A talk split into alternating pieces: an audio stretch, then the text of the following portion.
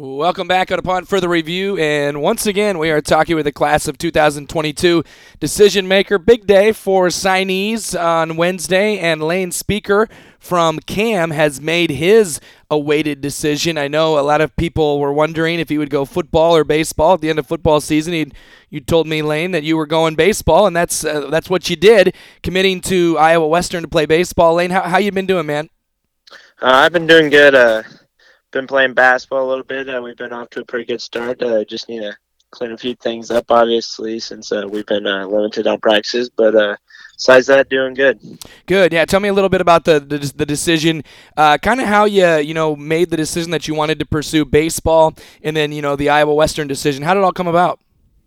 Uh, my whole life, I've uh, been playing baseball. I mean, I've played baseball a lot with my classmates and other uh, people from other schools, and it's just always been my passion. So I knew that that's what I wanted to do going into college, and uh, I uh, I told myself that I'd probably want to go the JUCO route to eventually uh, make it a goal of going D1. And uh, when I visited out there, I just loved like everything about it—the facilities, the coaches, the the atmosphere that they got out there, and uh, their winning mentality and thing I love most about it is when I go out there, I'm gonna be around people that are just as good as me or even better than me. Mm-hmm. So uh, they're all gonna make me a better baseball player. And at the end of the day, I think that's kind of what sealed the deal. And uh, being so close to home, it's just uh, kind of a no-brainer. Yeah, certainly. Uh, the you you you expressed your goals right there. You want to go D1, and Iowa Western is a school and a program that has proven that they want that they are able to do that for a lot of different athletes, uh, especially in baseball. Tell me about uh, your uh, you know kind of the recruiting process with Coach Rardin and uh, you know getting to know the Iowa Western program. What was it like?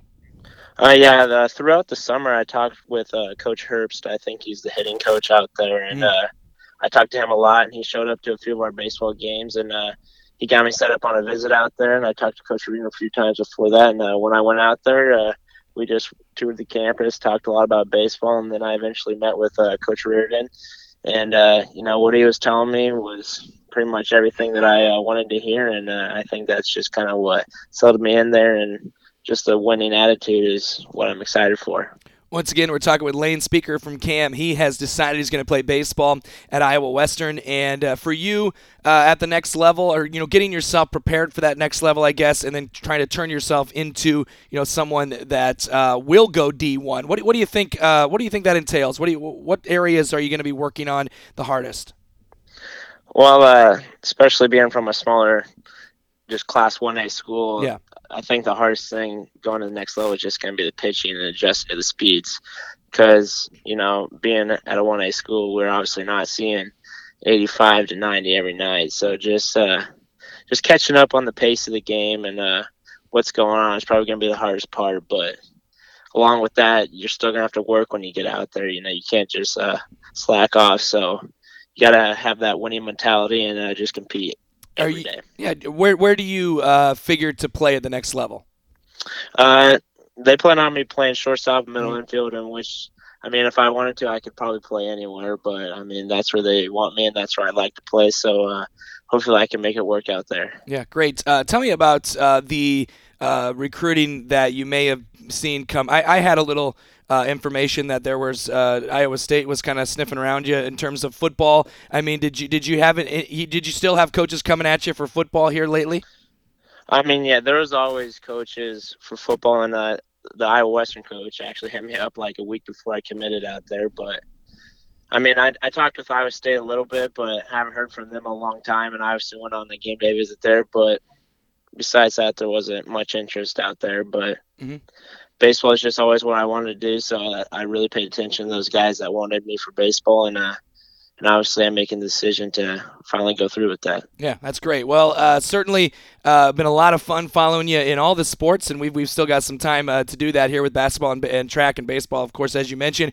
I guess uh, before I let you go, give me a little idea of how you want to see this senior year finish out. I mean, obviously you had the great thrill of winning a state football championship. Uh, what are your thoughts on the rest of the year? Uh, we obviously want to finish the basketball season out strong, and uh, hopefully I can uh, compete for a couple uh, championships in track. And uh, I would say we have a pretty good shot of winning it all in baseball too. You know, past couple years we've been so close with that too, and uh, we're going to have another strong squad, squad this year. So uh, I'm really looking forward to that, and I think we're all uh, super excited. Yeah, once you get a little taste of that state championship, you want more. Hey, uh, before oh. I let you go, since you, you know you're a four sport athlete, you, you're you're nonstop, always going from one sport to the next. How do you think just focusing on baseball at the next level will, will help you in that regard?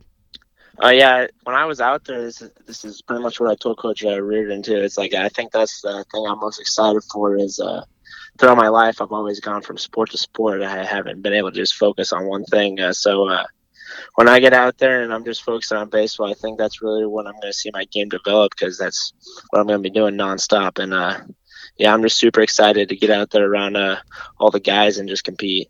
Well, fantastic, Lane. Uh, once again, congratulations to you. Appreciate the time and uh, wish you the best of luck rest of your senior year.